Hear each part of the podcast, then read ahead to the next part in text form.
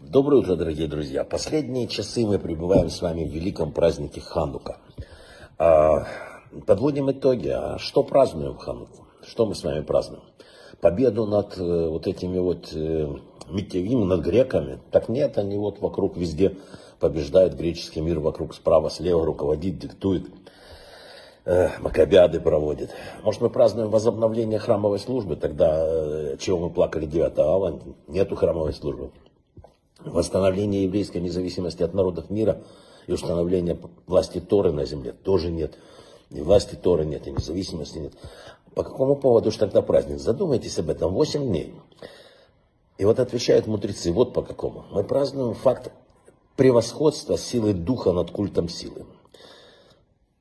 Очкастый э, вот этот вот э, ученик Ишивы оказался сильнее боевого слона. То, что у нас сегодня нет храма, власти, независимости, там, это ну, видимость, это физический мир. А если наше сегодня положение такое же, как угнетаем, что мы угнетаем условным греческим миром, то результаты могут в секунду быть другими. Нужна только сила духа. И вот о силе духа рассказывает нам праздник Ханука. И вообще надо что-то делать не рассуждать о несовершенстве мира, а делать, кому-то улыбнуться, кому-то помочь. И главное учить Тору. Тора очищает, Тора помогает. Знаете, короткий рассказ. Между раввином и фабрикантом мыло возник э, спор о действенности религии. Я бы на вашем месте сказал, фабрикант, поменял бы профессию. Смотрите, сколько людей вокруг нас утверждают, что верят в Бога.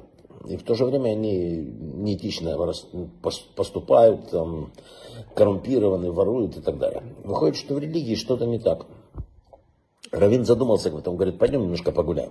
Вышли в парк, э, видят песочницу, в ней играются маленькие дети. Равин поворачивается спутнику и говорит, знаете, на вашем месте я бы сменил профессию. Фабрикант говорит, а в чем дело, что вы имеете в виду? Ну, он говорит, ну посмотри на этих детей всех. Замурзанные, грязные. Что это за мыло у вас такое? Послушай, говорит фабрикант, что ты такое говоришь? Это нечестно. Мое мыло отличное. Беда в том, что ребятишки им не пользуются. Вот, говорит Равин, вы попали в точку. Тора, дарованная нам Богом, совершенно. Но вся беда в том, что люди, о которых вы говорили, не придерживаются ее. Мир основан на милосердии и добрых делах. Это вот ничего другого нету. Да, это абсолютная правда. И вот суть хасидизма, связанная...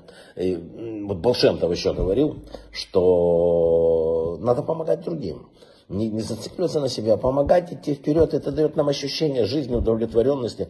Бывает написано, что человек спускается, Болшемтов сказал, что душа спускается в тело и живет много лет только для того, чтобы один раз помочь какому-то человеку. А нам предоставляется такая возможность каждый день много раз.